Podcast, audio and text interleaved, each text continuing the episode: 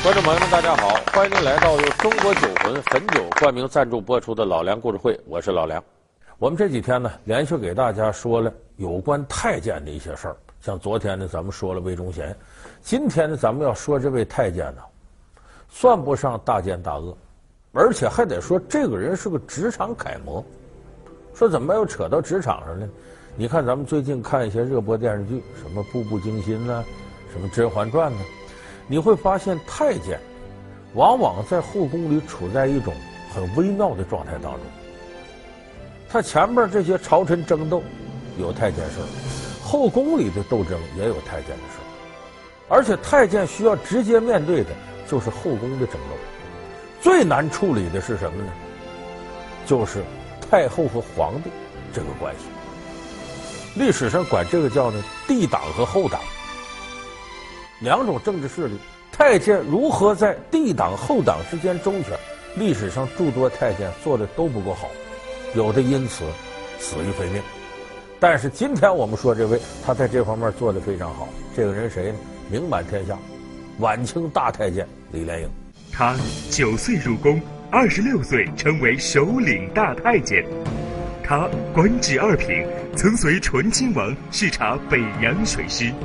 他是慈禧盛宠的小李子，小李子，这，我是小李子。这，又是光绪至死感恩的李安达。李安达！他在混乱时局中如何做到明哲保身？慈禧死后，他又是如何全身而退？本期老梁故事会为您讲述李莲英的职场生涯。一说到李莲英。很多朋友说，我看过好多文艺作品，这才不是个好鸟呢。那慈禧干的坏事一多半都他出的主意，这哪儿跟哪儿啊？这都是野史。还有的人说，这个谭嗣同啊，戊戌六君子啊，变法没成功，李莲英告的密呀，哎，背后捅过慈禧太后杀他，这都没影的事儿。那么说，李莲英一辈子行事沉稳低调，轻易不张扬。那么他这种个性，在晚清得势的太监里头是相当少见的。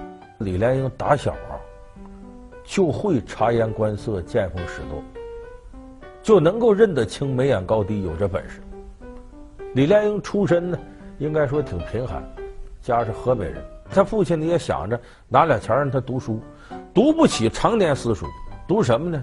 叫冬学堂。何谓冬学堂呢？每年立冬的时候。把孩子送去，到腊月十五算是毕业。上学堂的时候，大家就发现李莲英虽然岁数小，极为懂事，会伺候人。别的孩子来的都晚，他老早就去，把这学堂屋地都扫干干净净的。冬天嘛，屋里凉，他先把炉子生好了。等到放学了之后，别的孩子都回去了，他不的，这不要到晚上了吗？给老师把炕烧好了。你说这老师能不喜欢他吗？所以对他格外高看一眼，肯于多教他点东西。你在清朝后宫那么复杂政治斗争里边呢，你要一点文化没有也不行。李莲英呢，会这点东西，基本上都得自他小时候会伺候人，哎，老师多教他。到后来，李莲英跟他爸爸呢一起干这个皮小买卖，他发现这太苦了。这时候呢，亲戚里头有人说，咱们有个亲属啊。在宫里头得势了，你琢磨琢磨，这孩子跟你这样也遭罪，让他琢磨有点前程的事儿，干嘛当太监？李莲英他母亲姓曹，曹氏就同意了。就这么，李莲英八岁的时候净身进宫当太监。前面我说了，净完身不能马上去，得养好了。这功夫他妈伺候他，就跟他念叨：人一辈子得干点好事啊。你这辈子不是修这辈子，你修来世呢。这辈子弄不好，你来世就得下地狱。咱们得行点善事，别光顾自个儿，自个儿挣着钱了，得好处了，想点别人，别干那种打人一拳防着人家踢回一脚这事儿，咱不干。我们看，就李李莲英的母亲打小对他的这种“人之初，性本善”式的为人处事的教育，对李莲英后来成长起了很大作用。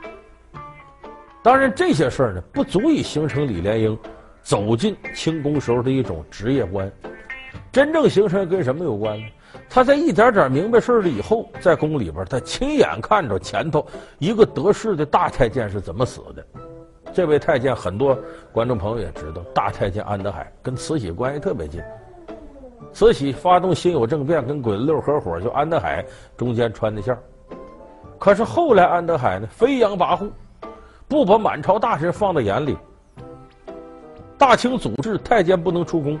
他就想出去溜达去，慈禧也是宠爱他。你这么的吧，顺道去广州，给这个皇上办点龙衣。哎，意思这衣服上找什么好的布料，你去办这事去。十月初十是您的大寿，普天同庆的日子，加上皇上的大婚，更是喜上加喜。皇上正赶着替您修园子呢，奴才也得给您尽点孝心呢。那你打算怎么孝敬我？奴才想到江南，给您筹办寿礼。叫他们苏杭两州制造厂的，给您织点新鲜样子。猴崽，去可是去啊，你得小心点儿。这很多人都等着抓你的小辫。结果他出去，照理说你低调点啊，沿途之上结交地方官员，广收贿赂，排场大的吓人。在外边玩了三个多月，转回来，走大运河来到山东时候，坏了，山东巡抚丁宝桢。这个人是个嫉恶如仇的人，早就对这事儿看不惯。说怎么大清祖制太监不能出宫，他怎么出去游山玩水嘚瑟三个多月呢？不行，把安德海扣住了，而且以大清祖制为名，把安德海在济南给杀了。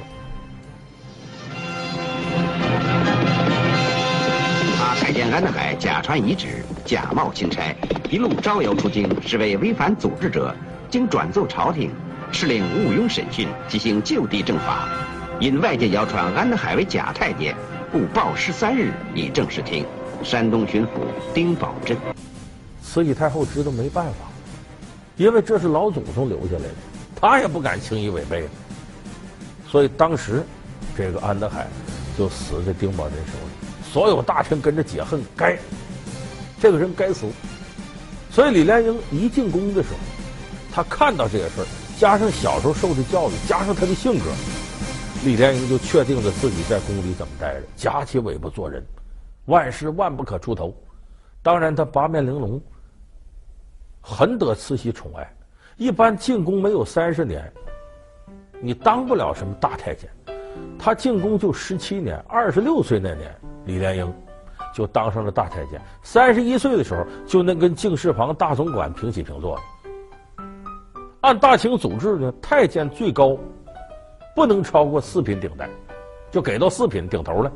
可慈禧太后在李莲英四十六岁的时候，给了他二品顶戴，这是从来没有的荣耀。念给他听听。慈禧怎么这么宠爱李莲英呢？那李莲英会来事儿，见风使舵，光那样不行，溜须拍马也得来点真格的。李莲英就有这么一回事：慈禧太后西逃，这是闹洋人的时候跑。路上下大雨，就是他对慈禧的感情，奴才对主子的感情是真挚的，忠心效忠。你说我们以往一看历史上，谁对主人比较忠心，咱们都夸真乃义士也。怎么到李莲英这，咱们就如此吝惜赞美之词呢？行为是一样的。很多人说李莲英不好，那是恨慈禧太后，恨腐败无能的晚清政府，那跟李莲英关系不大。而且李莲英，我刚才说了，他成功在哪儿呢？帝党后党，他周旋得开。你看，我们都知道晚清慈禧跟光绪这娘俩之间关系并不好，你争我夺的。后来戊戌变法，其实不是为了什么改造体制，就是帝党后党之争。照理说，在这个夹缝当中，李莲英跟慈禧那么些年，光绪应该恨他入骨。可是光绪皇帝临死的时候弥留之际，说了两件事。第一个是务必诛杀袁世凯，他恨袁世凯；第二个是要善待李莲英。你就是说光绪皇帝死前还能说出这样的话，而且光绪皇帝活着时候说：“没有李安达，朕活不到今日啊。”说怎么叫李安达呢？安达这个词儿什么意思？咱有的朋友看过《射雕英雄传》，郭靖。和成吉思汗的儿子拖雷两个人在草原上叫什么？结安达，拜把子弟兄。安达就是这老伙计，我这老跟李莲英他能这么客气？说他为什么这样呢？有这么一个事儿，就是在这个慈禧啊、光绪啊，这不是逃到西安，后来又回来。当时是八国联军嘛，他又回来，回来路过保定的时候，天晚了，就随便找个地方住下了。那慈禧沿道住的所有地方都得跟行宫似的，最好的条件，最好的待遇。那么李莲英这边呢，伺候这个慈禧躺下来，转过身出来就问下边小太监：“那个皇上在哪儿呢？”在那屋呢。他过去给请安，一进屋一看呢，哎呦，这屋这个惨呐，光线也不好，一看炕上。这北方都已经深秋了，冰凉的，这炕上就铺个褥子，后边有个被垛，被垛上也没被子，就那么一枕在这靠着。李莲英赶紧跪下来给皇上请安，皇上您怎么不歇着呀？哎，光绪说：“你看看我能歇得下吗？这光有褥子没被子。”李莲英一听，赶紧回到自个儿屋，把自个儿被子都抱来了。皇上，您委屈用我的被子吧。把这被子给铺好了，光绪帝在那叹气，李莲英跪到光绪身前，扶着光绪膝盖时嚎啕大哭，说：“皇上，咱怎么命这么不好啊？赶上这个事儿了。”把光绪给感动够呛。那一晚上，李莲英没回去睡，就站在外屋这伺候着。光绪皇帝咳嗽一声，他都赶紧端碗水进去。所以后来有人说这个吗？说他这、这这一段啊，这绝对不是说是。一些史学家或者什么在这杜撰，说吹捧李莲英，贬低光绪皇帝。大清有个诗人叫王照，他在描摹这段时候，他给写过一首诗，诗的最后一句叫“膝前呜咽老黄门”，膝盖前边一人痛哭流涕，老黄门老太监，黄门是太监令的叫法，就这是有历史根据的。这说明什么？李莲英非常会做人。那么他这会做人，还体现到对政治局面的把控上。在我们想象，李大总管那朝廷这些事不都得跟着掺和？恰恰错了。李莲英是能躲就躲，绝不掺和重要朝政决策。北洋水师刚刚有的时候，李鸿章呢回到北京复命，说请呢慈禧太后啊来视察一下北洋水师。你得看看呢，我们这军费没白花，该买的都买了，也在操练呢。这个时候呢。慈禧太后就钦点负责这方面的主管大臣谁呢？醇亲王奕轩，请李莲英李大总管随着我一起去。我作为钦差大臣正使，他为副使，你看怎么样？哎，慈禧也有这意思。其实这就是醇亲王奕轩主动请求你身边给我派个钉子来监视我，我没有二心。这也正中慈禧下怀，所以说好吧，李大总管你跟着醇亲王，跟着王爷。一起视察北洋水师。这一次要亲眼目睹北洋水师的风采。照我们正常想象，你说这一道李莲英他得多牛吧？可是这一道，李莲英没有像很多人想象那样。他在这一道是怎么伺候着呢？伺候醇亲王洗脚，洗完脚，醇亲王歇了，他就在醇亲王外间这伺候着。你琢磨琢磨，这醇亲王心里得怎么想？难得呀，这个奴才是真拿主子当回事儿，也绝无那种跋扈之心，恃宠而骄。所以绕了一大圈，北洋水师视察完回来了，这就看出李莲英当时清醒的政治头脑。这个事儿不是我能参与的，我要参与进去，必遭杀身之祸。安德海就是前车之鉴。所以李莲英处理这些事儿的时候，处理的是密不透风，滴水不漏。这个上让人佩服。当然，咱们说李莲英贪财这点，这可是有些实际事儿。李莲英没少敛财，还能吃洋人的回扣。怎么个洋人回扣呢？北京城装上电灯，安上电话，如果没有李莲英，不知道得往后推迟多长时间。说这是怎么回事呢？当初英国人呢，就觉得应该在北京啊拉上电线，弄上电灯。英国人坚信。这电灯这都好玩呢，他们肯定会喜欢。可是我怎么能让他进来呢？找李莲英，那给李莲英钱可不是一点半点啊，银子那都上十万二十万两这么给。因为只要这个通过了，他就发财了。